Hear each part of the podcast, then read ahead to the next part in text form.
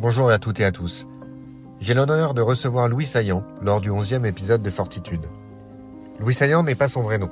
C'est un nom d'emprunt qu'il a choisi pour protéger son identité et celle de ses proches. Membre des commandos marines, Louis Saillant a participé au combat mené par la France contre le djihadisme, notamment au Sahel.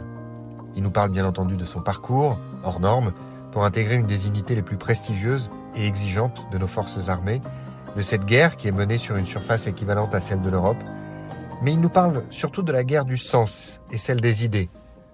Car en effet, après avoir regardé l'ennemi dans les yeux, lors de combats rudes et souvent dramatiques, Louis Saillant a acquis la conviction que nous ne gagnerons pas la guerre contre le fondamentalisme si nous ne la menons pas aussi sur le terrain des idées. Avide de lecture et de culture, il nous parle de l'importance de l'action, du mouvement, de la prise de risque pour s'accomplir, trouver un sens. Une discussion profonde donc, avec un homme qui a travaillé coude à coude avec la mort, la violence la plus extrême, et dont le témoignage nous livre une vision, sans artifice, du combat qu'il appartient à chacun d'entre nous de mener. Louis Saillant, bonjour. Bonjour Nicolas. Comment allez-vous? Bien et vous? Ça va super. Je suis très content de vous, de vous accueillir donc, pour ce nouvel épisode de Fortitude. Je suis même euh, honoré euh, à plus d'un titre. Euh, Moi, je suis, je suis, très flatté d'être invité. Merci, c'est sympa. Non, je suis honoré parce que, bah, déjà parce que vous êtes quelqu'un de, selon mes standards, assez exceptionnel, et puis honoré aussi parce que vous êtes très sollicité aujourd'hui par les médias. on, va, y revenir, et voilà, de, me faire de m'offrir ce cadeau de, ce moment pour, échanger et, vraiment, euh, j'en suis vraiment euh, très reconnaissant. Écoutez, c'est un plaisir. Moi, j'aime bien le, le, thème fortitude, la force morale. Là. Je, trouve, ça assez intéressant et, je trouve que ça, ouvre de belles perspectives. Bon, bah, tant mieux. Euh, alors justement, effectivement, pour ceux peut-être qui euh, découvrent le, podcast aujourd'hui, et je doute pas qu'il y en aura euh, qui le découvriront grâce à, vous. Euh, donc effectivement, Fortitude, c'est un podcast que j'ai lancé euh, en début d'année et qui a pour objet de parler de fortitude, donc de force morale. Euh, c'est vrai que tout le monde n'a pas forcément la définition en tête. Quand on parle de fortitude, c'est un mot sur lequel les, gens peuvent s'arrêter. Ils n'ont pas forcément le sens euh, qui vient à l'esprit. Et je trouve que c'est d'ailleurs assez révélateur, et c'est pour ça que j'ai choisi ce terme, bah parce qu'il est un peu désuet. Euh, finalement, il y a des moments où on se demande euh, est-ce que c'est du vieux français ou quoi que ce soit tout le monde ne, ne, ne, ne, sait pas forcément à quoi ça correspond. Donc, la définition la plus facile, c'est la force morale. Et l'objet du podcast, c'est effectivement d'échanger avec des personnes de profils extrêmement variés et très différents pour parler de sens des responsabilités, de parler de prise de risque, de parler d'adversité, euh, aussi bien dans l'aspect positif que, que négatif, voir comment on peut se construire euh, dans nos vies qui sont si différentes euh, face à des événements qu'on n'a pas forcément anticipés ou qui nous ou qui voilà nous bousculent, voire même qui nous font euh, qui nous font chuter, c'est d'essayer de mettre au premier plan des valeurs auxquelles moi je crois beaucoup et que je trouve parfois un peu reléguées au second plan. La responsabilité avec un grand R, mais aussi de mettre en avant l'individu avec un grand I, sans que ça soit péjoratif, sans que ce soit égocentrique, euh, mais de prouver que voilà, par tous ces parcours, euh, tous ces zigzags, ces sauts dans le vide, ben, finalement, il n'y a pas un modèle. Je veux tout de suite euh, préciser que Louis Saillance, ce n'est pas votre vrai nom. Oui, c'est exact. Voilà, c'est un nom d'emprunt pour ouais. euh, protéger votre anonymat et protéger vos proches. Ce qu'on peut tout à fait, euh, tout à fait comprendre. Alors le choix n'est pas, euh, n'est pas anodin. je crois que c'est une des, un des premiers commandos de l'histoire de France, c'est ça? Ouais, alors moi, c'est moi c'est au contraire une période d'histoire de France que j'aime beaucoup. Euh, toute la période du 17, euh, 18, 19e. C'est euh, un des précurseurs que j'ai pu euh, croiser au cours de mes lectures des actions commando, puisque c'est un gars qui a pris le château de Cracovie. Alors, c'est un gars qui, qui, a vécu au. que je dise pas de bêtises, qui a vécu au 18e et qui a pris le château de Cracovie des mains des Russes avec une centaine de Français en passant par les égouts. Et du coup, j'avais trouvé euh, l'histoire euh, assez intéressante. Et puis, le gars avait l'air d'avoir un, un, drôle de profil. Donc, je me suis dit que. Alors, c'est peut-être pas euh, le, le, le, vrai, la vraie première action commando de l'humanité. Ça, j'en suis non, même certain. Mais c'est la première que j'ai pu croiser au cours de, de mon de, mon, de mes lectures euh, sur l'histoire de toute cette période-là. Donc, du coup, je trouve ça intéressant. Alors, aujourd'hui, vous êtes âgé de 34 ou 35 ans? Est-ce que vous avez eu vos 35 ans? Je... Oui, ouais, j'ai 35 ans aujourd'hui. Voilà, vous avez 35 ans. Et donc, vous êtes euh, maintenant, je ne crois pas dire de bêtises, officiellement à la retraite euh, depuis cet été euh, de la, de la marine. Alors, je suis réserviste opérationnel dans la, pour, pour, l'armée encore. D'accord. Et vous étiez donc. Retraite, mais voilà. Vous étiez donc commando marine. Ouais, c'est ça. Donc, ce sont des unités commando au sens générique du terme, mais qui travaillent essentiellement pour la marine. Donc, ils ont un aspect un peu différent de ce qu'on peut trouver dans le commando classique, qui est tout, tout ce qui est guérilla maritime. Euh, donc tout ce qui est anti-piraterie, euh, euh, action sur les narcotrafiquants, etc. Donc ça, ça fait partie de notre gamelle, mais aussi bien sûr le contre-terrorisme maritime, donc tout ce qui est prise d'otages en mer, etc. Donc ça, ça fait partie d'un large spectre qui est celui des, des, actions commando générales, voilà, de, manière générale. Et donc ça, ça s'inscrit dans un socle qui est plus général à l'ensemble de l'armée. Donc toutes les armées ont leur commando, avec chacune leur spécificité. Et donc, les spécificités, les spécificités de la marine, donc j'en ai parlé. Ensuite, vous avez l'armée de terre, qui par exemple va développer un peu plus le combat désertique, le combat euh, en jungle, le combat montagne. Et l'armée de l'air, par exemple, qui va avoir euh, un aspect un peu plus développé sur tout ce qui est, qui sont un peu plus en pointe sur tout ce qui est manœuvre euh, d'aérolargage, de guidage de munitions délivrées par des aéronefs, etc. Voilà, ce qu'il faut comprendre, c'est que les, les commandos en soi sont des unités qui euh, pour les plus connus, euh, ont été développés pendant la Seconde Guerre mondiale et qui étaient des unités qui devaient aller faire des actions coup de poing euh, derrière les, lignes ennemies en petit nombre et de manière très rapide, de manière très fugace, mais avec voilà, normalement un, fort pouvoir d'action, avec beaucoup d'armement, etc. Et donc ça s'est décliné au fur, et à mesure du temps jusqu'à arriver aujourd'hui à, ce qu'on fait aujourd'hui, qui ressemble un peu à ce qu'on faisait avant, mais plus orienté vers, je dirais, un travail d'infanterie légère euh, de manière générale, euh, donc euh, de, nuit en hélico. et à, ça, c'est ajouté toutes les, toutes les opérations un peu spécifiques qu'on peut dire de targeting, c'est-à-dire qu'on fait du ciblage sur du personnel qu'on va aller récupérer de manière. Et ça, c'est des opérations qui sont un peu plus fines. Et alors, donc, vous avez publié euh, cette année un ouvrage qui s'appelle Chef de guerre aux éditions euh, Mareuil. Euh, c'est un ouvrage dont on a beaucoup entendu parler, qui a bénéficié, en tout cas de mon point de vue, d'une très belle couverture médiatique, ce qui n'est pas forcément toujours le cas sur des ouvrages de, de cette nature. Moi, j'ai envie de vous, j'ai envie de vous bousculer d'entrée de jeu. Au-delà des sujets que bien évidemment vous traitez, à savoir un peu votre parcours, comment vous avez atterri chez les commandos marines, le processus de sélection, euh, le processus de formation, processus d'entraînement, dont aujourd'hui on peut dire quand même que euh, c'est quelque chose avec lequel le, public est de plus en plus familier. Euh, je pense qu'il y a 30 ans, quand vous parliez de ça, c'était quand même, c'était pas vraiment dans les mœurs aujourd'hui, que ce soit le cinéma ou euh, un certain accès à, l'information, fait que les gens sont quand même beaucoup plus familiers avec euh, les notions de commando, d'unité spéciale et autres, etc. Et donc, vous, vous, vous, décrivez tout ça, vous décrivez vos missions, principalement donc euh, au, Sahel, euh, qui sont des, des missions de, de contre-terrorisme, on, va y revenir. Mais alors moi, ce qui m'a marqué, c'est que je me suis dit, en fait, Louis Saillant, donc c'est un, un commando, par définition, il mène des actions coup de poing, il prépare le terrain. Souvent, c'est des actions que vous menez de nuit. Vous êtes camouflé, vous êtes dissimulé. Et en fait, je me dis, son œuvre, son livre, voilà, c'est un peu un travail de commando. C'est-à-dire que dissimulé sous un feuillage de, récits, de faits euh, historiques, autobiographiques, etc., en fait, c'est un bouquin de philo. Et alors, je vais vous dire, je vais vous laisser réagir, bien évidemment, je vais vous laisser vous défendre, mais alors pourquoi je dis que c'est un livre de philo? Ceux qui m'écoutent savent que voilà, moi j'ai une approche de la philosophie qui est pas du tout euh, académique, hein, c'est pas mon parcours. Euh, moi, ce qui m'intéresse dans la philosophie, c'est d'ailleurs, je rappelle que étymologiquement, philosophie, ça vient de philosophia, qui veut dire amour de la sagesse, et que sagesse, ça veut dire le savoir vivre, et que donc la philosophie, c'est l'exercice de penser pour vivre mieux.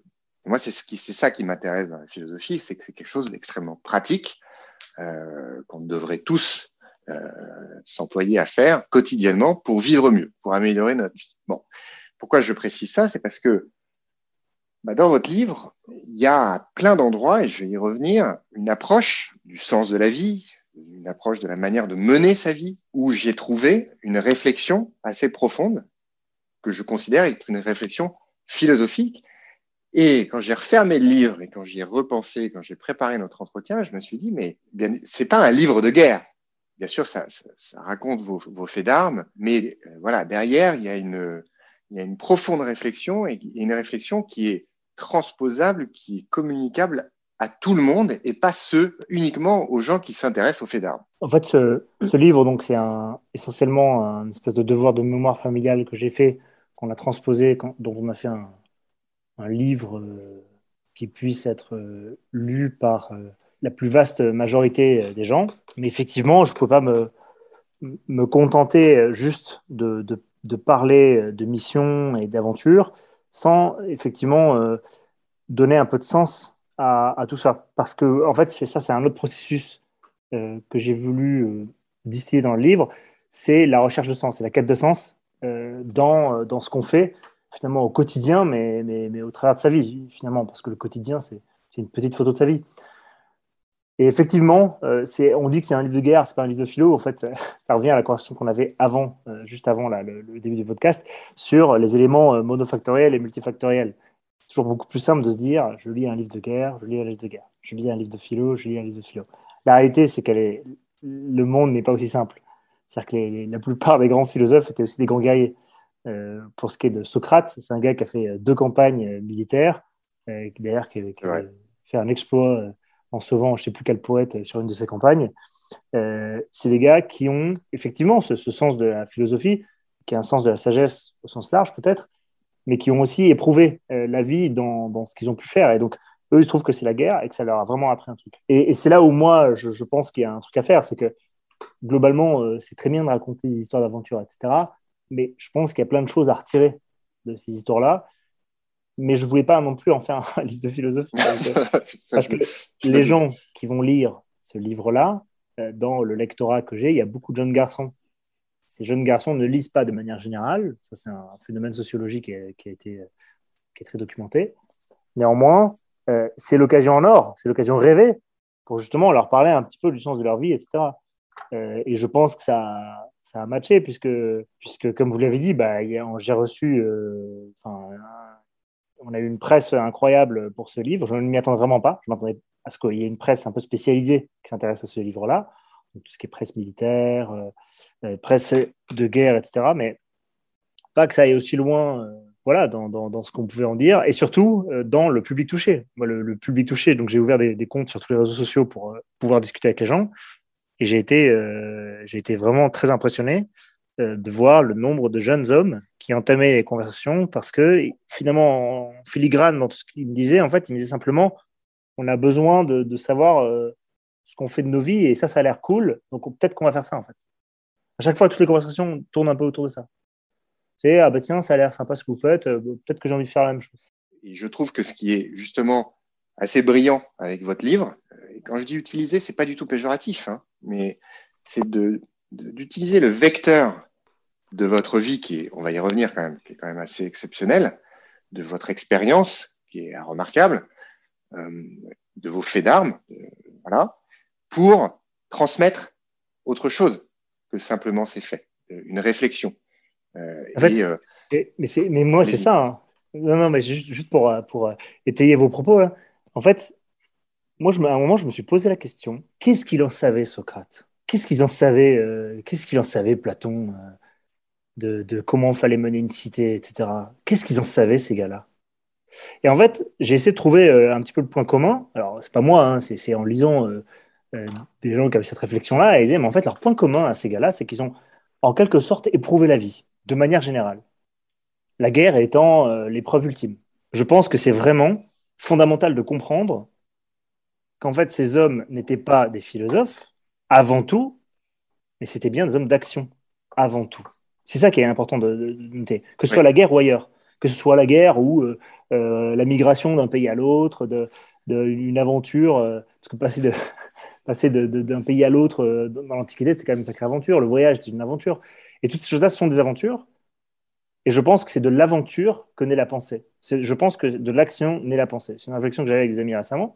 Et eux, bon, alors, ils étaient, ils étaient tout à fait. Euh, enfin, eux, ils sont, sont, sont, très partants dans, dans cette idée-là. C'est-à-dire qu'ils disent que clairement, c'est la pensée, c'est l'action qui façonne la pensée. C'est la raison pour laquelle on peut avoir des, des penseurs euh, qui vont penser l'action, mais c'est quand même très rare, d'une part, et ils sont rarement crédibles. Enfin, des penseurs, moi qui pense, j'en connais plein. non, mais des écrivains qui écrivent, euh, j'en connais plein.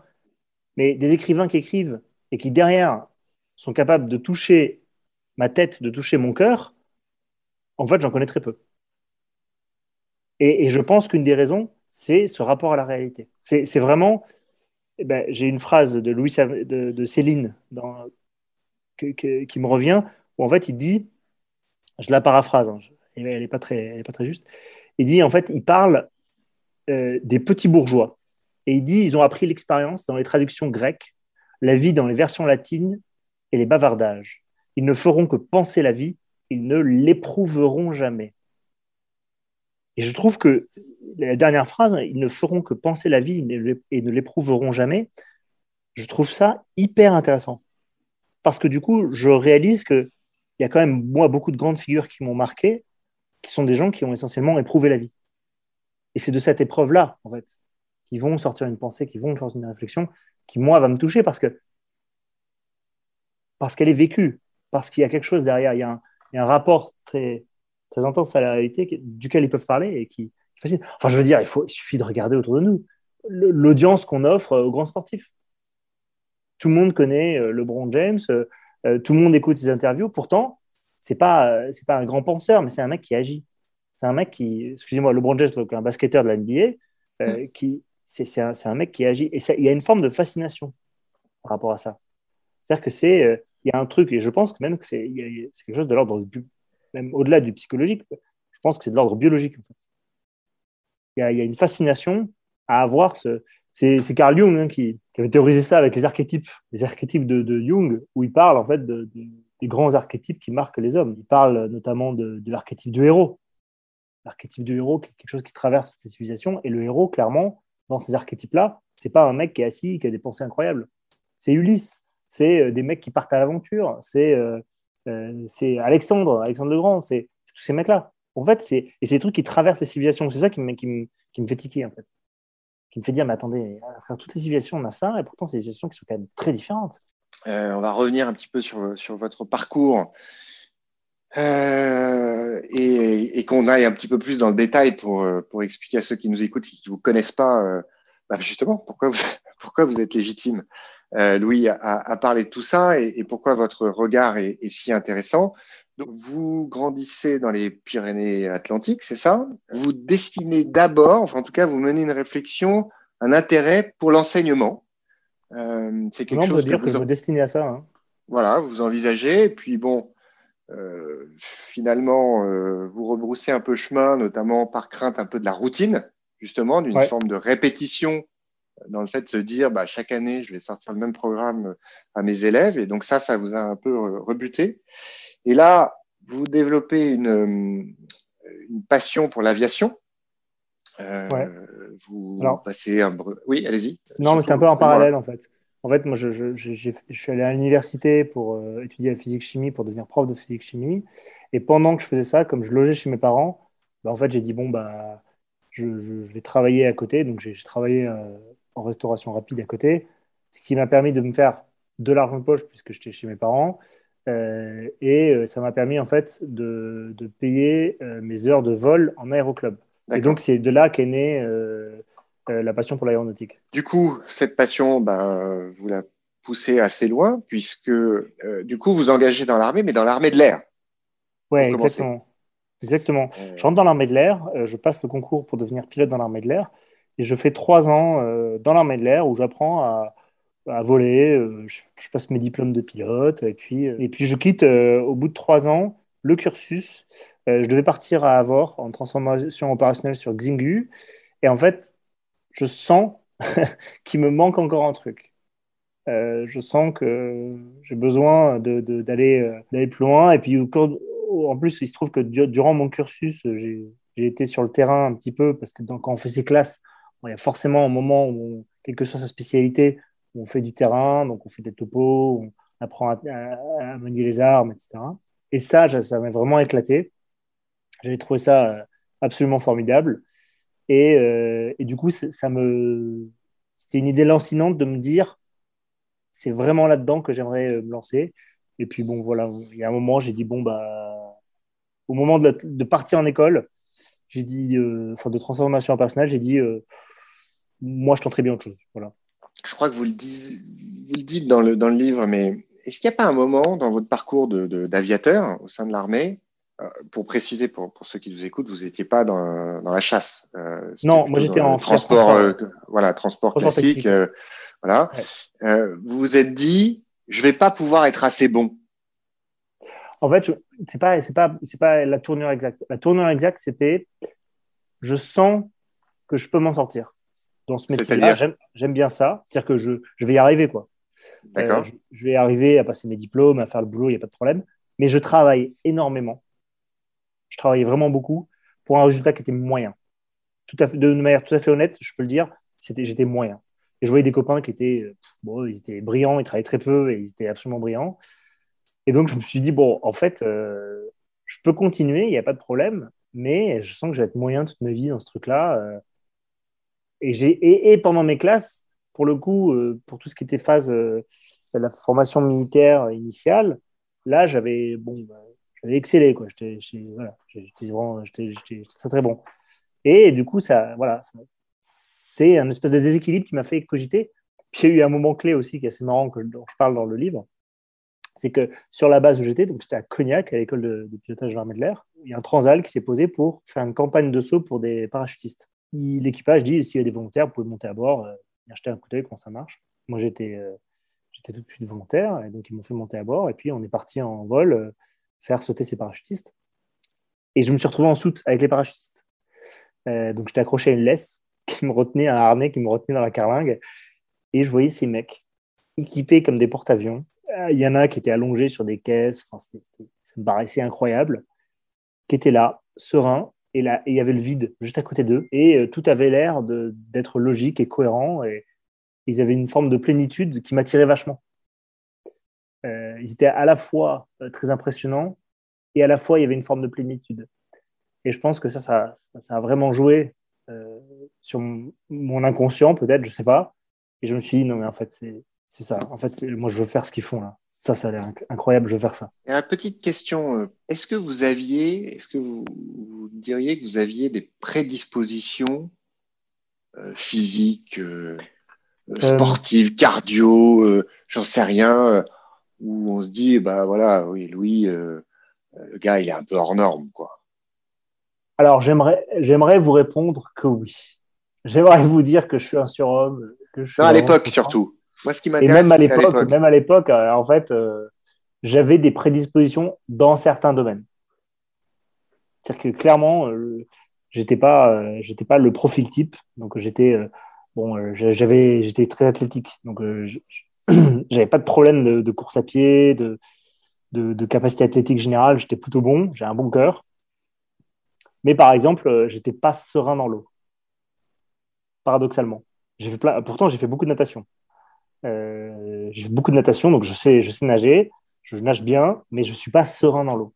Donc tout, tout, ce qui était euh, activité euh, d'apnée, de machin, etc., là, j'étais pas bien. Donc à la fois, je peux dire que oui, j'avais, j'avais un bon cardio, j'étais athlétique, etc., mais à la fois, je savais que j'avais des faiblesses, je savais que j'étais pas bien quand je voyais pas le fond du bassin, quand tous ces trucs-là, ça, voilà, je, j'étais pas bien.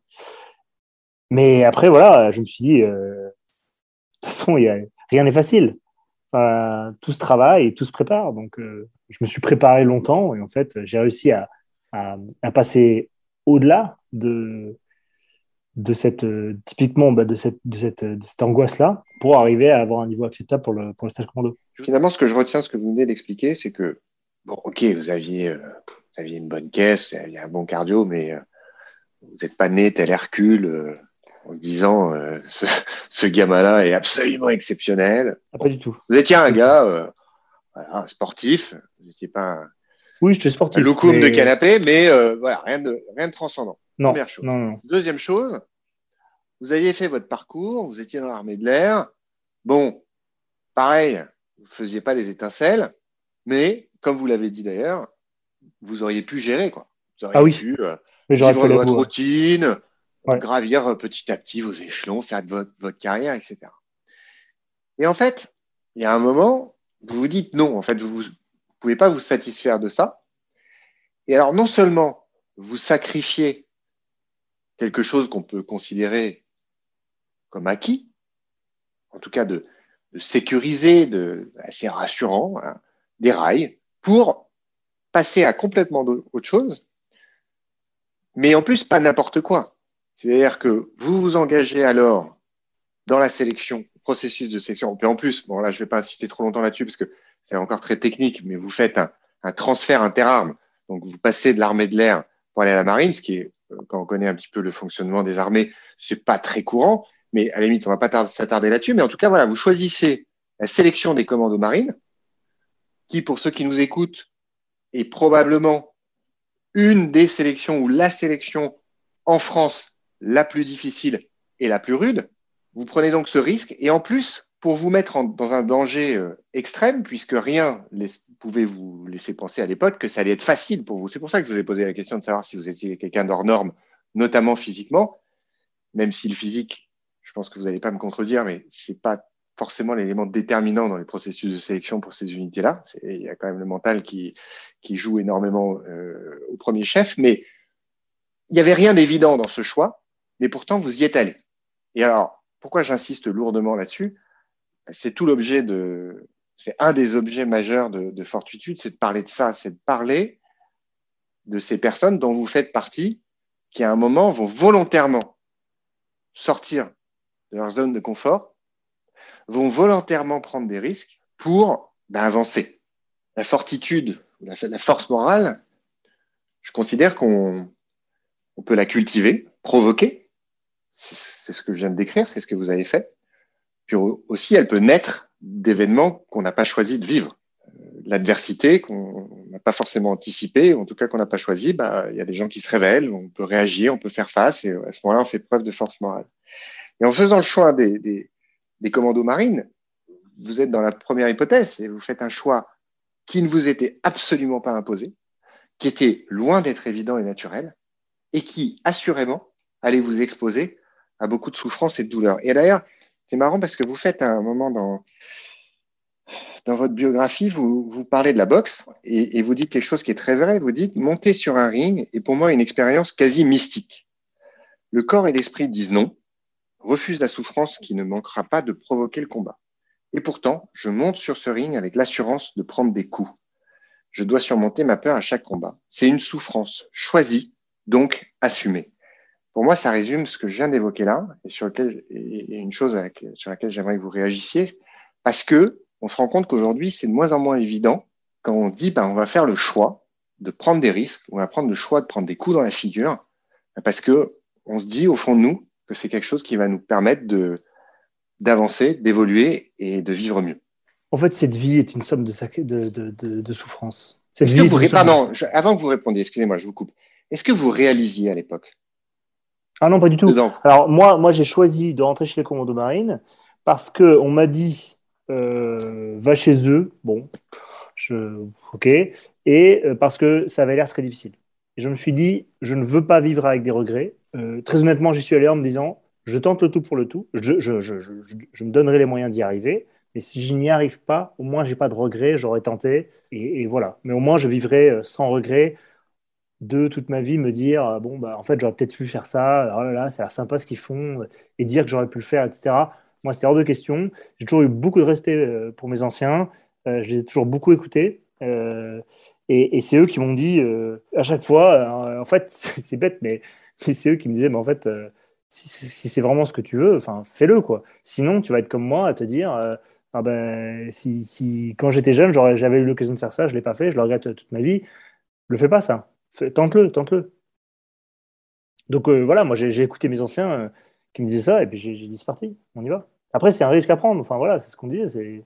C'est de toute manière, ces risques qui sont des petits sacrifices qu'on fait, fait, il faut bien, faut bien, faut bien qu'on en fasse. Parce que si on n'en fait pas, c'est notre vie qui sera euh, une somme de souffrance ingérable. Bon, là, je, force un peu le trait, mais c'est soit on choisit sa souffrance, soit on la subit.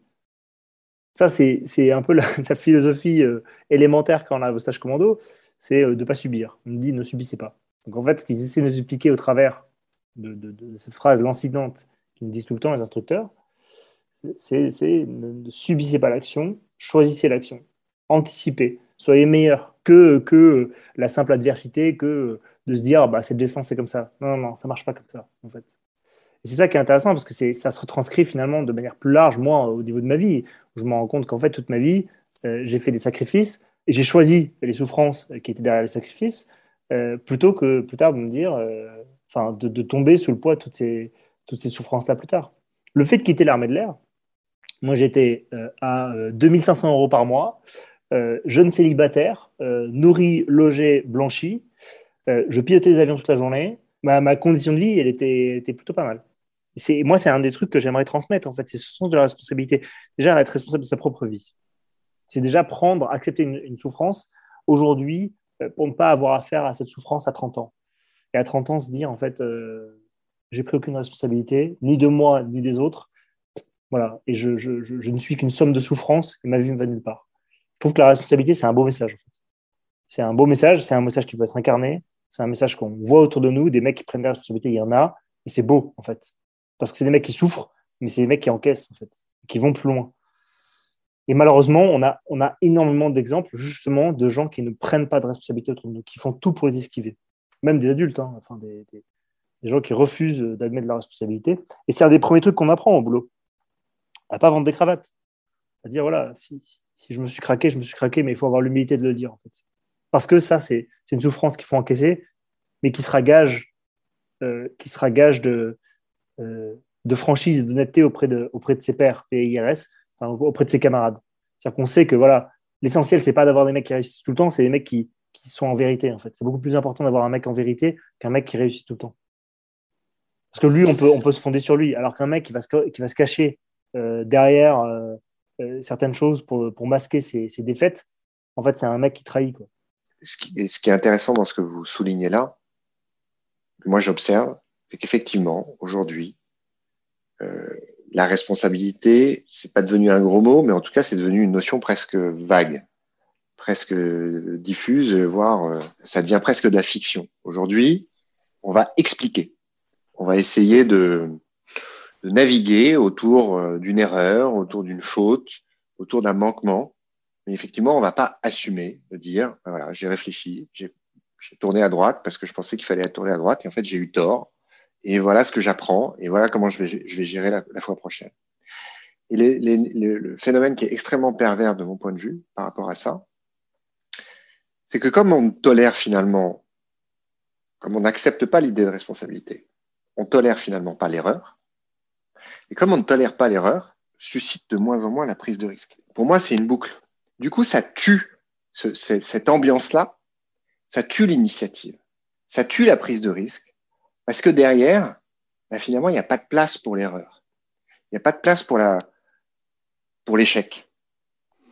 Et je pense que quand on est à votre place et que, comme vous dites, on est un célibataire de 25 piges euh, qui gagne confortablement sa vie, qui pilote des avions, c'est pas comme si euh, euh, vous étiez dans une cabine de péage, euh, il y a du mouvement, quoi. Mais que vous vous, vous lancez dans cette aventure des commandos marines, même si peut-être vous n'aviez pas totalement la mesure de ce que ça représentait, je peux pas croire une seconde que vous disiez pas à un moment ou à un autre, il y, a, quand même un risque d'échec. Vous pouvez vous planter, vous pouvez ne pas y arriver. bien sûr, bien sûr, mais euh, mes parents, mes parents étaient peur et disait bon, euh, arrête de faire n'importe quoi. Là, tu as une voie qui est, qui est, sûre, tu sais ce que tu vas faire plus tard. Euh, tout est, tout est, tout est organisé. Euh, enfin, voilà, sois, sois reconnaissant et pas En fait, effectivement, c'est un, un, risque qu'on prend, mais le développement, là, votre développement est, est, tout à fait exact. On pourrait le généraliser à beaucoup d'entreprises, beaucoup de situations où effectivement, on n'a pas envie de dire, bah, en fait, j'ai commis une erreur, j'ai fait une bêtise. Euh, et d'en payer le prix. Parce que ce qui est difficile, c'est d'en payer le prix. En fait, c'est de s'humilier. C'est ça, en fait, qui est, qui est flippant. Et une fois de plus, j'avais fait une fois le parallèle avec la boxe en disant, en fait, euh, c'est la, la, peur de l'échec. Moi, c'est un truc qui m'est arrivé en compétition en boxe. Je, je me souviens de ma première compétition, je m'inscris. Euh, dans la salle, l'entraîneur dit qui veut y aller? Moi, bien sûr, euh, fier comme Artamon, je dis bien, bien sûr que je veux y aller. Et il m'inscrit. La compétition est deux semaines après le dimanche. Au fur et à mesure que les jours approchent, je suis transit peur. Je me dis, mais, pourquoi j'ai dit oui? Je voulais faire le malin devant les copains, dire bien sûr que je vais à la compète, mais en fait, euh, en fait je, vais, techniquement parlant, je vais aller me faire tabasser sur un ring.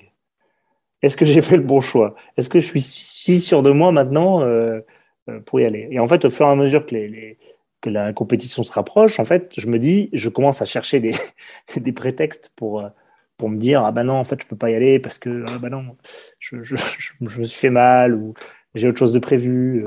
Mais non en fait je me suis engagé auprès de mon, mon entraîneur à y aller. Donc j'arrive le jour J les pesées machin etc et j'arrive dans la salle de compétition et en fait je vois l'arborescence avec tous les, les, différents euh, combats. Et je me rends compte qu'en fait j'ai plus qu'un ou deux combats.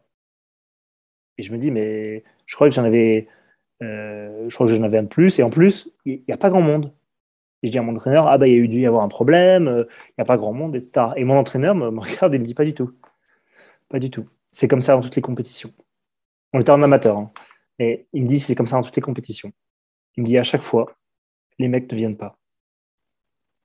Et en fait, chez moi, ça, ça a eu un écho. En fait, je me suis dit, les mecs ne viennent pas. Parce que ce qui les a terrassés avant même le combat, c'était la peur de l'échec la peur de cette sanction humiliante, qui est de perdre devant tout le monde. Et ça, ça, c'est un sacré truc à encaisser. Mais si je suis capable d'encaisser ça, c'est-à-dire avec dignité, et ça m'est arrivé une fois euh, où j'ai perdu un combat et j'avais invité plein de potes, euh, donc la, salle était, enfin bref, il y avait plein de copains dans la salle et j'ai perdu mon combat. Ça, c'est un truc sacrément humiliant, mais j'ai senti derrière qu'en fait, ça m'avait ouvert une porte le fait d'avoir la capacité d'aller, de monter sur le ring. Pourquoi? Parce qu'en fait, j'étais déjà au-delà de tous ces mecs qui, comme moi, avaient peur, voulaient pas y aller, et que la peur de l'échec avait terrassé avant même l'épreuve elle-même. Et c'est Mike Tyson qui avait cette phrase, un des plus grands philosophes qui soit, qui, me disait, qui disait à un intervieweur vous avez tenté, vous avez fait échec, et eh bien félicitations, la plupart des gens n'essaient même pas. Et c'est là où je pense qu'il y a vraiment un travers euh, aujourd'hui, c'est que beaucoup de gens, beaucoup de jeunes notamment, n'osent pas tenter, n'osent pas prendre des responsabilités, parce que si on réalise qu'ils sont faibles, qu'ils ont failli, alors à ce moment-là, ils ont peur de ne pas s'en remettre. Or, il se trouve que dans nos sociétés, tout le monde a. Alors, ça, c'est un truc qu'on m'a dit aussi dans les armées, ça, a longtemps résonné. Un vieux commandant de, navire de guerre qui m'a dit tout le monde a droit à la rédemption. Et ça, j'avais trouvé ça très fort. C'est-à-dire, c'est le fait de dire vous pouvez faire échec. Vous pouvez vraiment être humilié, regretter, être très amer, mais vous pourrez en revenir et vous avez gagné. Vous avez clairement gagné quelque chose, même si vous avez perdu votre combat, vous avez perdu votre truc, vous avez gagné quelque chose parce que vous avez été droit dans vos bottes jusqu'au bout. Et ça, c'est crucial. Le fait de pouvoir, alors dans nos métiers, alors là, j'en parle même pas, dans le métier de commando marine, c'est absolument fondamental. Le fait d'être capable de dire, OK, c'est ma responsabilité, c'est ma faute, c'est à cause de moi euh, que la mission a mal tourné. En fait, on, est, obligé de passer par, ce comportement-là. On ne peut pas se permettre de se cacher derrière un autre. Ça, c'est impossible, en fait. Ça ne marche pas. Et ça, on peut le décliner dans toutes nos vies, à toutes nos épreuves, en fait. Euh, le fait, euh, mais, enfin, que ce soit se lever le matin pour aller au boulot. Euh, on est obligé de, faire ce petit sacrifice-là et d'y aller, parce que sinon, on, alors clairement, on va s'humilier, et un jour, on se dira, bah, en fait, j'y vais pas. J'y vais pas parce que l'épreuve est trop importante. Le fait de se lever, de, brosser les dents, de se raser, machin, c'est trop important pour moi. J'y vais pas. Et là, on va, on va, on va se prendre un coup de téléphone du patron, machin, et là, c'est l'humiliation, c'est l'échec. C'est horrible. Sauf que derrière, ça, ça va m'encourager déjà à revenir, à me dire, OK, il faut plus que je fasse ça parce que clairement, c'est délétère pour moi pour toute ma vie. Mais en plus, en plus ben, on aura sûrement une, deuxième chance dans cette histoire-là, Et surtout, ça nous apprendra finalement qu'en fait, on peut, on peut en revenir de ces choses-là. On peut en revenir. Bon, là, je m'égare un peu, c'est peut-être moins clair. C'est, ce dernier ah, exemple-là est peut-être moins clair, mais. Pas du tout, pas du tout. Euh. je pense vraiment qu'ils peuvent toucher les gens. Euh, euh, enfin, moi, l'exemple que, j'aime bien, celui de faire sa chambre, c'est, c'est, celui de faire son lit. C'est le premier truc qu'on apprend dans les armées. Premier truc, faire son lit. Pourquoi? Parce que c'est la première épreuve que la journée nous présente. Faire son lit. Si je fais mon lit, déjà, je mets de l'ordre dans un truc qui est incrémental. C'est-à-dire que c'est un tout petit truc qui va mener à un autre, qui va mener un autre et un autre. Au bout de deux semaines, je vais commencer à ranger ma chambre. Au bout d'un mois, euh, je vais commencer à ranger, à remettre les plaintes que j'ai toujours dit que je mettrais et que j'ai toujours oublié. Euh, et, en fait, c'est comme ça euh, que je vais grandir. C'est vraiment par ce système incrémental, mais qui oblige de passer par ce, par ce, petit, petit moment de, de, de prendre sa responsabilité, prendre le risque d'y aller, d'assumer, de dire ok, je vais le tenter, je vais le faire, je vais l'arranger cette chambre, je vais y aller. Même si je l'arrange mal, c'est pas grave. J'aurais voilà, au moins j'aurais tenté quoi. Je pourrais être fier de moi, je pourrais dire moi tous les jours, quand je quitte ma maison, c'est propre. Quand je quitte ma chambre, c'est propre. C'est en ordre. Les choses sont en ordre en fait.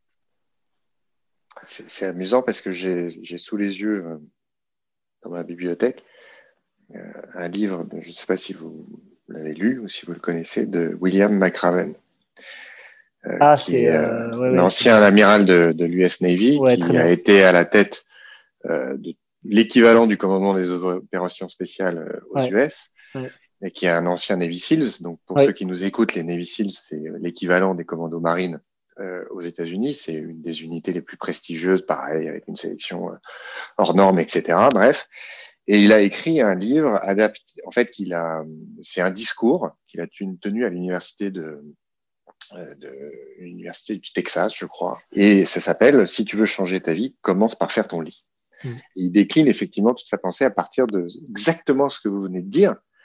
Et alors lui, il rajoutait un autre élément aussi. Il rajoutait le fait que euh, commencer sa journée en faisant son lit, c'est s'assurer le soir qu'on rentre d'avoir au moins le regard sur une chose qu'on aura faite de bien dans la journée.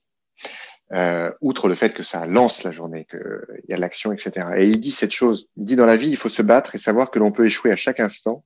Ceux qui vivent dans la crainte de l'échec, de la difficulté ou de la honte d'échouer ne réaliseront jamais leur potentiel. Ah, mais ça, c'est clé. on ne pouvait pas trouver de meilleur, euh, ah meilleur lien entre ce que vous venez d'expliquer et ce qu'il a mis dans son livre. Et encore une fois, pour revenir à ce qui m'est cher, j'ai cette phrase de Sénèque qui résume tout ce que vous venez d'expliquer, et ce que McRaven euh, expose aussi, et qui disait déjà à l'époque, il y a 2000 ans, il disait à mes yeux, tu es malheureux parce que tu ne l'as jamais été. Tu as traversé la vie sans affronter aucun adversaire. Personne ne saura jamais de quoi tu es capable, pas même toi. Il faut en effet, pour se connaître, se mettre à l'épreuve. On apprend l'étendue de ses forces que grâce à l'expérience. Oui, ça, revient à ce qu'on disait au début euh, sur le fait de s'éprouver, en fait. Mm.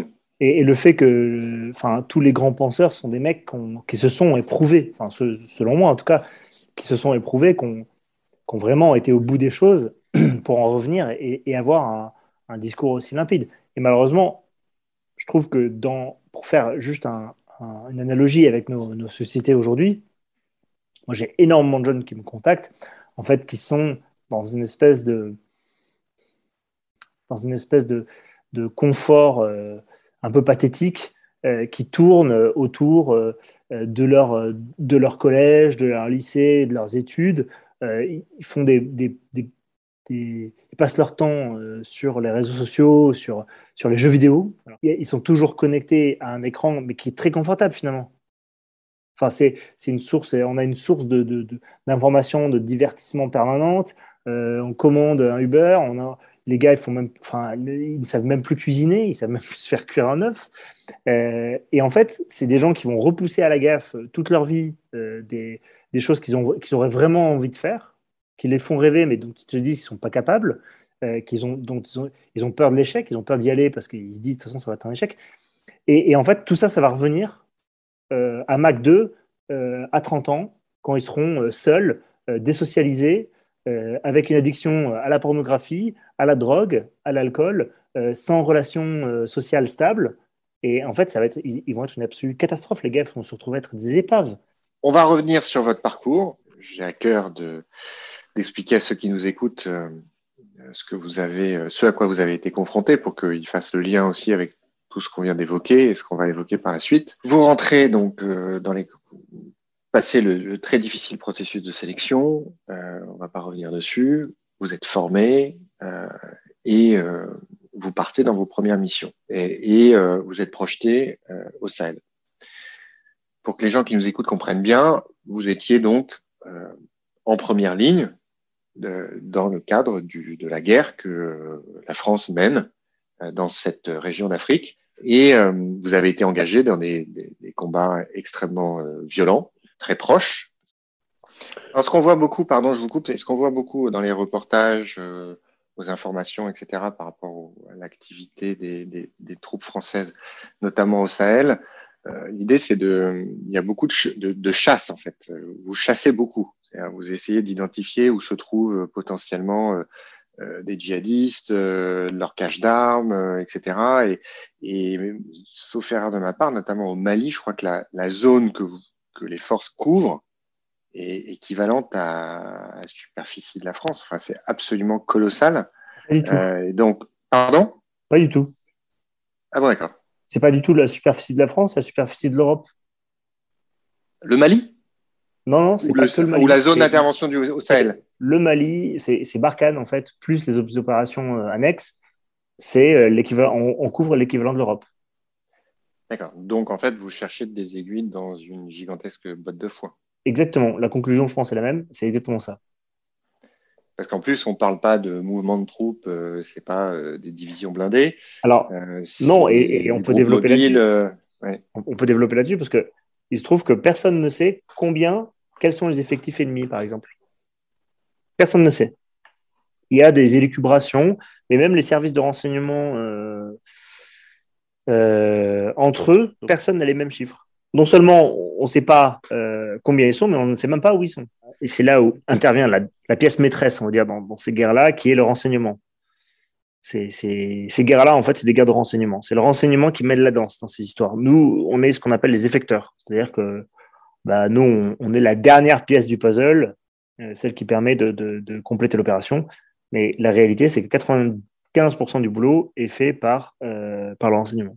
Donc là, c'est, euh, ça va être des indices, ça va être de la surveillance aérienne, ça va être des choses comme ça. Et... Il y a deux grandes familles dans l'enseignement. Il y a ce qu'on peut vulgairement appeler le renseignement dur et le renseignement mou. Donc, pour tout ce qui est du renseignement dur, il s'agit euh, du renseignement euh, qu'on va, va obtenir d'Internet, de communication téléphonique, d'échange de SMS, de toutes ces choses-là. Donc, ça, c'est une grosse part du renseignement. Et puis, il y a le, renseignement mou, donc euh, ça va être le renseignement humain, tout ce qui nous vient de sources, d'informations, de, partenaires. De, voilà. Et donc, ça, ça va être, ça va être plutôt issu d'échanges. Et donc, ces deux se complètent parce que le renseignement, l'essence du renseignement euh, militaire, c'est le recroisement d'informations. Avoir un renseignement ne suffit pas, il faut le recroiser. Et donc, le fait d'avoir différents canaux de renseignement, ça va vous permettre de recroiser différentes informations et donc de leur attribuer des degrés de véracité et donc derrière de pouvoir ou non euh, enchaîner avec une opération. Donc si vous savez par exemple que tel chef djihadiste qui est de telle ethnie euh, traîne beaucoup avec son ethnie, que son ethnie fait partie de sa protection, etc., si vous savez qu'il y a la fête de l'ethnie euh, qui a fait une grande fête dans telle zone, eh ben après, après c'est à vous d'estimer les probabilités que euh, ce chef djihadiste s'y trouve en fait. Et s'il s'y trouve, euh, quelle est la probabilité que vous puissiez mener une opération? Parce que ça aussi, c'est c'est pas parce qu'il s'y trouve qu'on peut y aller. C'est est-ce que il sera au milieu d'une foule immense Est-ce qu'on pourra le repérer? Est-ce qu'on pourra le distinguer par différents moyens? Et même est-ce qu'on pourra intervenir? S'il y a 200 personnes sur place, euh, si, on considère qu'il y a 5% euh, de, de, potentiel euh, personnel armé et 95% de civils, comment on agit? Savoir que les opérations spéciales, c'est des opérations qui sont assez légères, c'est-à-dire qu'on a des moyens d'intervenir qui sont assez légers finalement. On n'a pas échos lourds, on n'a que des échos légers, on a des moyens de coercition qui sont forts, mais les volumes ne peuvent pas être immenses. On ne peut pas trier, par exemple, 200 personnes sur une zone ça va être trop compliqué. Parce que là, je sais qu'on a parlé dans la presse justement de, des succès notamment sur l'identification et la neutralisation de, certains chefs djihadistes par les troupes françaises. je crois récemment, il y a quelques semaines, c'est un peu la, tête d'un réseau important au, Sahel qui a été qui a neutralisé. Est-ce que une question, qui, je peut-être complètement à côté de la plaque, mais on a le sentiment, quand on est un observateur très extérieur, que les États-Unis, sur ce genre de, euh, démarche, c'est-à-dire euh, identification, neutralisation de chefs djihadistes, ils utilisent beaucoup les drones, notamment pour la partie neutralisation. Euh, et, le sentiment que j'ai, c'est que en France, on est moins, on a moins recours à ce processus-là et que justement, on va davantage utiliser les ressources humaines, enfin, en l'occurrence des forces spéciales comme vous, euh, pour aller euh, chercher, euh, neutraliser. Est-ce que je me trompe? C'est factuel, mais c'est pour une raison simple. Hein. En fait, ça fait 20 ans que les Américains ont des drones armés. Donc avoir un drone armé, ça signifie avoir un drone qui peut, en autonomie ou non, illuminer sa propre cible et délivrer de l'armement. Donc ça fait 20 ans qu'ils utilisent ce procédé-là, qui, est déjà très répandu en Afghanistan, qui a été reporté au Levant, au Sahel. Alors que nous, on a des drones depuis quelques temps, mais pas de drones armés. On a des drones armés que depuis 2019, donc ça fait à peine deux ans. Supposons que demain, on ait le même niveau d'expertise que les Américains et le, la même disponibilité en termes de matériel. Je ne pense pas que ça arrive tout de suite, mais euh, imaginons juste pour les besoins du raisonnement, euh, quelle va devenir euh, votre place? Moi, j'aurais tendance à, penser, c'est que oui, nos soldats prennent des risques, on préférait qu'ils n'en prennent pas, mais d'un autre côté, au moins, eux, ils savent exactement ce qu'il y a dans la cahute quand ils rentrent dedans. Bah, c'est toute la question euh, de ce discernement-là. C'est-à-dire que si le meilleur capteur qui soit sur le terrain, c'est l'être humain. C'est le meilleur capteur. C'est lui qui va sentir, qui va voir, qui va, décider. Là, on, retourne dans la problématique de l'éloignement euh, de l'opérateur du champ de bataille. C'est-à-dire que si on éloigne l'opérateur du champ de bataille, on revient dans euh, la problématique des, guerres modernes, en fait, avec l'invention de l'artillerie, on peut même remonter jusqu'à l'invention de l'arbalète. C'est une problématique où en fait on n'a plus la confrontation directe de l'un envers l'autre et tout se fait à distance. Toute la problématique des guerres modernes. Parce qu'avec cette distance-là se crée une forme, peut se créer très rapidement une forme d'inhumanité. Et moi, Vous en parlez dans le livre, ça ce facteur humain dans, dans l'appréciation, dans le contact, dans l'analyse. Euh, Rien ne remplace le facteur humain. Rien. Ouais. C'est-à-dire qu'on peut bricoler ce qu'on veut, on peut bricoler des algorithmes, des, capteurs hyper fins, etc. Rien ne remplace à un moment un cerveau humain, un œil humain euh, qui va détecter euh, ces subtilités-là. Parce que pour que les gens qui nous écoutent comprennent bien, euh, dans votre livre, vous, racontez un certain nombre de missions et il y a effectivement des missions où bah, vous êtes droppé sur une zone, ensuite vous, vous, progressez à pied en général de nuit et puis l'idée c'est d'encercler un village ou un ensemble de cahutes pour aller récupérer euh, du matériel ou euh, neutraliser des, ennemis, etc. Donc, quand je dis mettre le nez dans la cahute, c'est vraiment ça, hein, n'est-ce pas? Oui, absolument, absolument. Mais ça, va même plus loin parce que quand vous pensez, par exemple, aux situations de libération d'otages, c'est la situation par excellence. Enfin, c'est la situation complexe par excellence. C'est-à-dire que c'est la situation où on arrive et en fait, il y a à la fois un ennemi et à la fois une personne dont on est sûr qu'elle n'est pas un ennemi. Donc c'est vraiment très délicat comme, situation. Et clairement, euh, les, tout ce qui est appui aérien, etc., ce sera toujours une aide.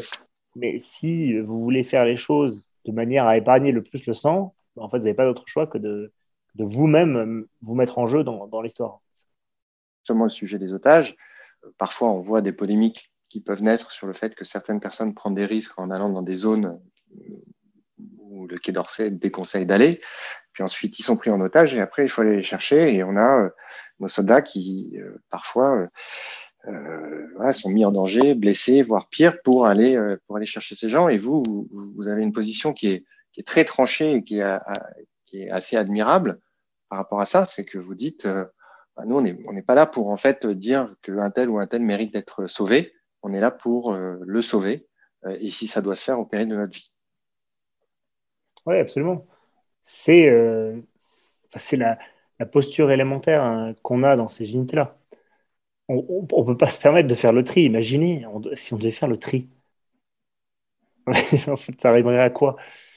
Il y en a qu'on sauverait, il y en a qui, il qui mériteraient d'être sauvés, d'autres qui ne mériteraient pas d'être sauvés.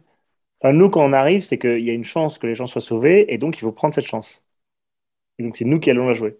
c'est le, ce principe de sacrifice, en fait, c'est le principe élémentaire.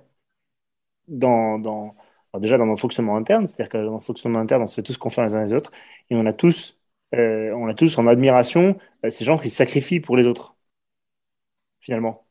Enfin, il y a, y a, un truc, quoi. Là, vous regardez Sergent Blasco, là, qui, qui est décédé récemment, ce qui fait l'admiration, moi en tout cas pour ma part, c'est de voir que ce gars-là, il prend un risque fou pour ses copains. Il prend ce risque, il prend euh, un, il y a une forme d'abnégation en fait qui est tout à fait admirable et qui est d'ailleurs euh, particulière à notre civilisation en fait. Parce qu'il y a beaucoup de civilisations euh, que, que l'on, que, enfin moi en tout cas que je regarde avec beaucoup d'admiration. Pour revenir encore hein, sur les Grecs, c'est une civilisation que j'admire beaucoup, mais qui n'avait pas du tout ce genre d'enjeu dans ses stratégies militaires par exemple. La notion de sacrifice, la notion de héros était, était bien implantée. C'est des notions qui sont qui sont trans-civilisationnelles, c'est-à-dire que vous avez des, figures dans toutes les civilisations. Euh, mais euh, je pense que la, figure sacrificielle est quelque chose qui est particulier à la civilisation occidentale. C'est-à-dire que avant ça, en fait, euh, un paysan se fait attraper par les ennemis, un paysan se fait attraper par les ennemis. Hein. les ennemis ne vont pas s'arrêter aux paysans en disant Bon, les gars, donnez-nous une rançon parce qu'on a votre, votre paysan. J'en vont dire, bon, ben, c'est dommage, mais c'est comme ça, ça fait partie du jeu. En revanche, si on attrapait le roi, et on le voit hein, pendant beaucoup de, conflits médiévaux, mm. il y a des conflits qui ont été arrêtés parce que le roi, euh, le dauphin, euh, s'est fait, fait capturer par l'ennemi, par les Anglais. Euh, le dauphin français s'est fait capturer par les, par les, Anglais. Bon, ben, hop, on arrête le jeu, et bon, ben, maintenant, qu'est-ce qu'on fait? On négocie. voilà, il y a des rançons, des machins. Et donc, du coup, on a, on a vraiment pour moi, ça recroise euh, la notion de souveraineté individuelle. En fait, la notion de souveraineté individuelle est quelque chose qui est, une fois de plus, c'est une notion qui est civilisationnelle. C'est-à-dire que avant, vous aviez le souverain. Vous allez voir les, civilisations les, plus antiques, les Égyptiens. Vous avez le souverain, et ensuite vous avez une part de souveraineté qui se décline au fur et à mesure que vous descendez dans la hiérarchie sociale jusqu'à arriver en bas de la hiérarchie sociale, où vous avez les esclaves, etc., où il n'y a pas de souveraineté. C'est, D'ailleurs, c'est connu, hein, ils étaient considérés comme des meubles euh, sous, euh, chez les Grecs. Donc les esclaves étaient des meubles. Il n'y avait aucune souveraineté. Et au fur et à mesure de l'évolution de la société, en fait, la souveraineté s'est doucement, euh, a, doucement décliné pour finalement irradier toute la société, pour en arriver jusqu'au dernier. C'est-à-dire qu'on considère que le moindre être humain a, certains, a une certaine souveraineté et il y, a un intérêt dans sa vie, en fait. Mm. Et donc ça, c'est quelque chose qui se, pour moi, c'est tout le, c'est tout, c'est tout le, le, l'ensemble de cette réflexion, de cette, évolution, de cette transformation qui se cristallise dans ces tout petits gestes finalement qu'on fait, mais qui sont, euh, qui sont lourds de sens et qui vont chercher un sens qui est, qui enraciné très loin et très profondément dans notre histoire. Alors, ce, ce que ça m'inspire et ce que je trouve hyper intéressant, surtout là en ce moment, comme vous le savez, on a, on a fêté l'anniversaire de l'abolition de la peine de mort. Et c'est vrai que souvent, on présente l'abolition de la peine de mort comme euh, justement euh, le signe euh, d'une évolution civilisationnelle, pour le coup positive.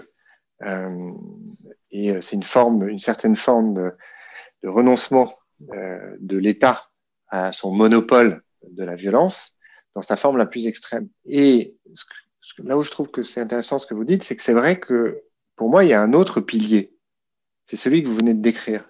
Finalement, la capacité de l'État, la capacité euh, euh, de l'État à mettre à disposition de ses ressources, de, ses, de, de ses hommes, ses, ses, soldats, que ce soit les, les services de secours, etc., pour aller sauver n'importe quel individu. Pour moi, il y a autant de valeur à ce que bah, typiquement, on mobilise euh, 10 hommes des forces spéciales qui ont été formés pendant 10 ans, qui ont coûté une petite fortune à l'État français, euh, mobiliser du matériel, etc., pour monter une opération pour aller chercher au péril de leur vie un otage, euh, sans valeur stratégique.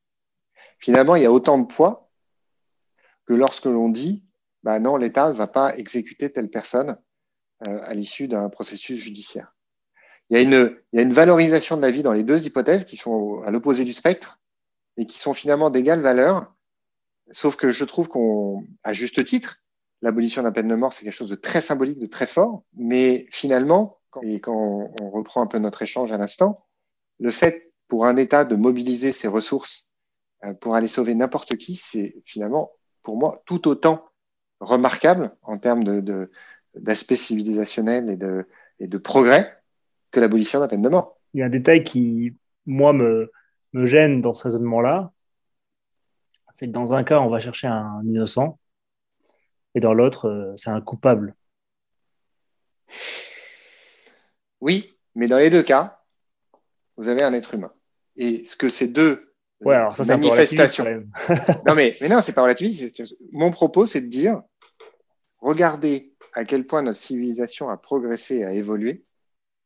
Aujourd'hui, l'État, d'une part, ne peut plus envisager même de, de tuer le pire salaud que la Terre ait porté. Vous savez que c'est faux, ça. Hein ouais, alors, enfin, je suis désolé. Je, sur le territoire français, ça retire pas mon idée de départ qui était quand même de dire, pour moi, qu'il y ait des gens comme vous qui soient prêts à, faire ce que vous avez fait ou que vous feriez, euh, c'est quand même une, le, le, le signe d'une évolution civilisationnelle qui est, moi c'est évident c'est évident. qui est, évident, qui est, absolument extraordinaire. C'est quand même un beau enfin moi dans ces histoires là je trouve qu'il y a quand même un beau, un beau paradoxe. C'est à dire que moi je connais les, les, les, toutes ces unités forces spéciales machin etc je, je, sais de quel bois les mecs sont faits.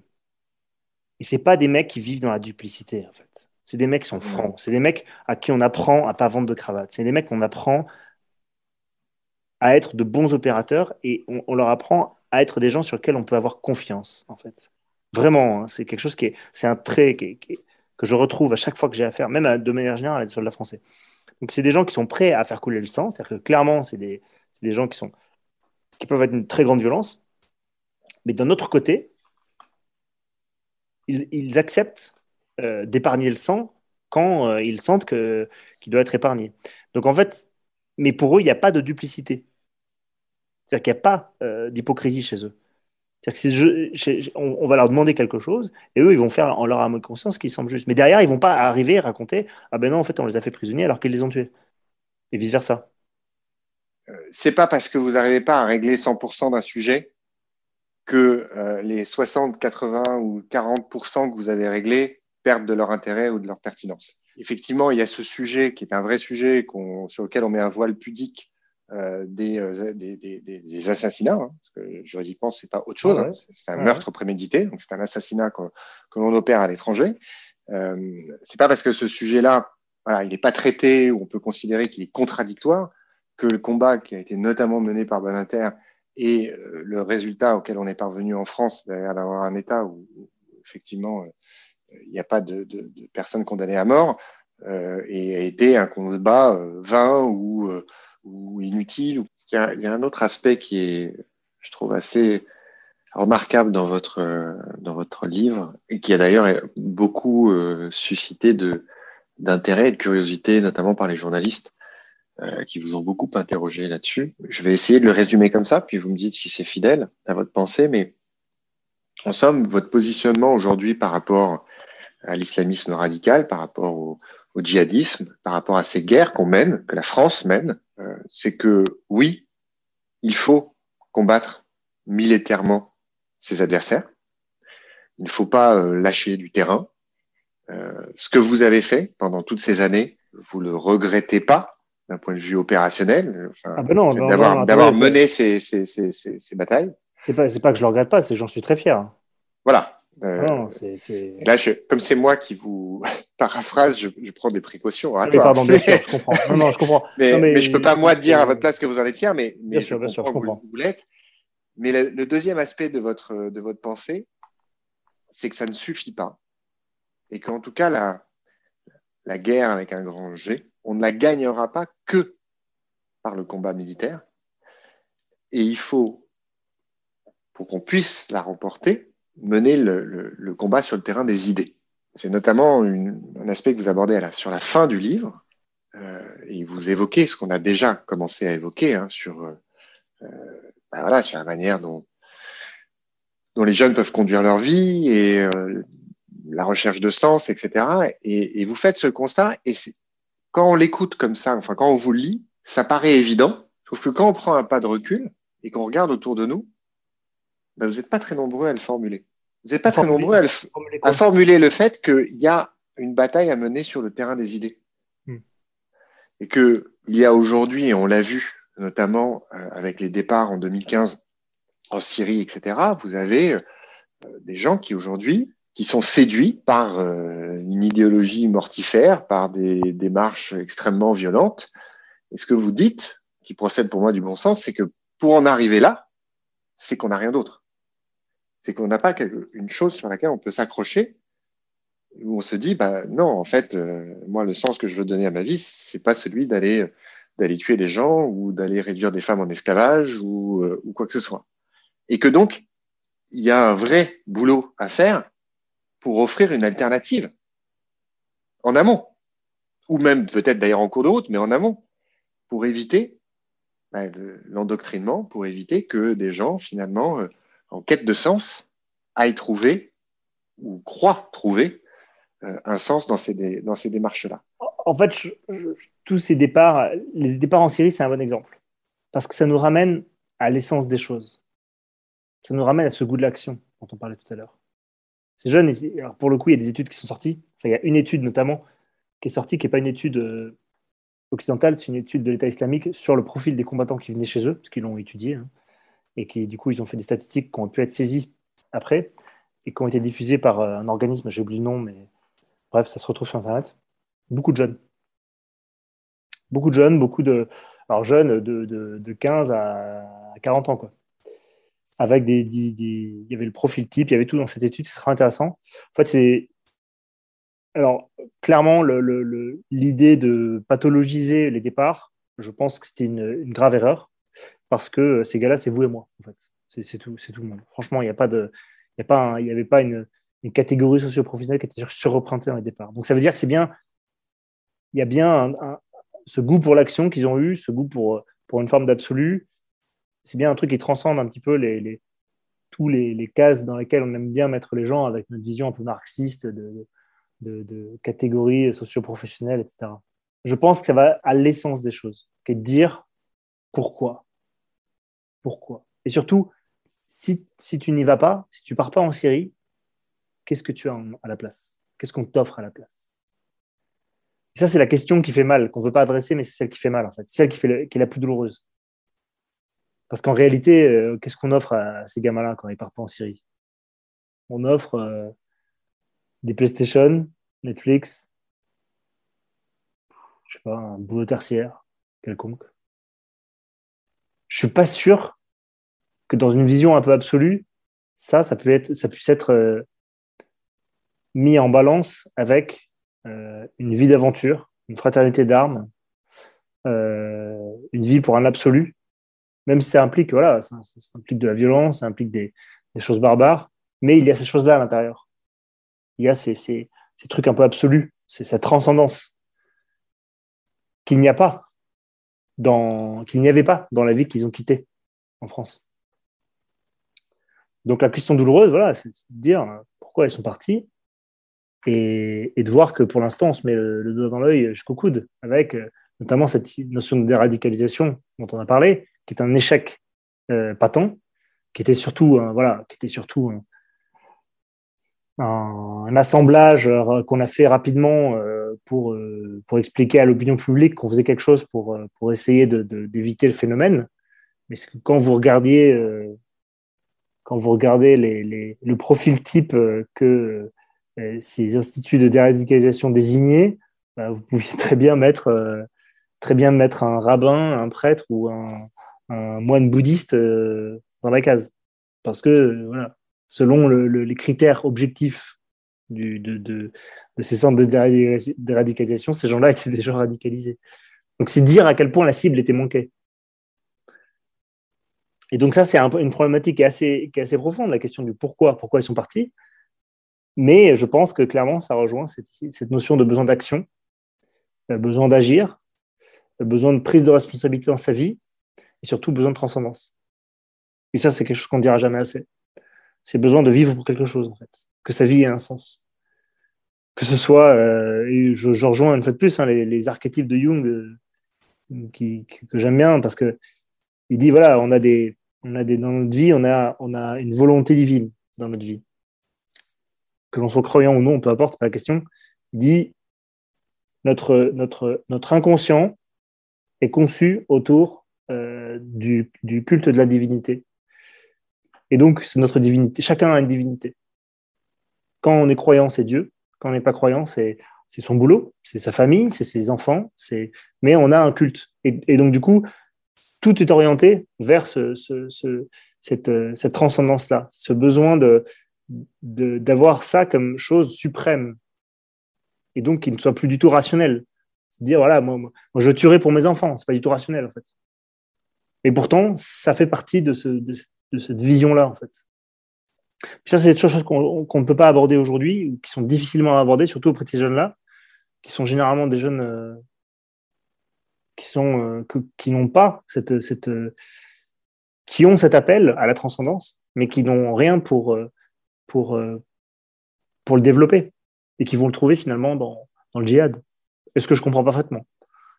Alors, merci beaucoup pour, pour cet échange. Euh, on va conclure, comme j'ai l'habitude de le faire, c'est une tradition, avec mon fameux tableau. Euh, donc pour ceux qui nous écoutent, qui n'auraient pas déjà vu, ce tableau euh, contient 52 euh, colonnes et 80 lignes. Chaque colonne représente une semaine et les 80 lignes représentent chacune une année de vie dans une vie théorique de 80 ans. Euh, ce tableau représente une vie, représentation imparfaite. Hein.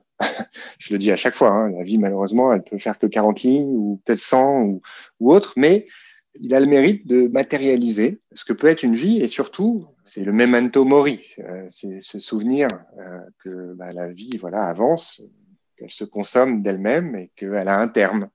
Et que donc du coup, parfois, ça permet de se mettre un peu un coup de pied aux fesses euh, par rapport à certaines choses. Et du coup, je vous pose la question que je pose à tous mes invités, euh, à savoir ce que vous inspire ce, tableau. Et, et voilà.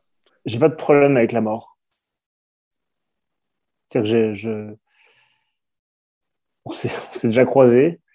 Euh, bon, j'estime que je suis encore, j'ai de la chance d'être en vie, j'ai de la chance d'être là où je suis. Je suis extrêmement reconnaissant de manière générale sur tout ce qui a pu euh, m'arriver jusqu'à présent, à titre personnel, professionnel.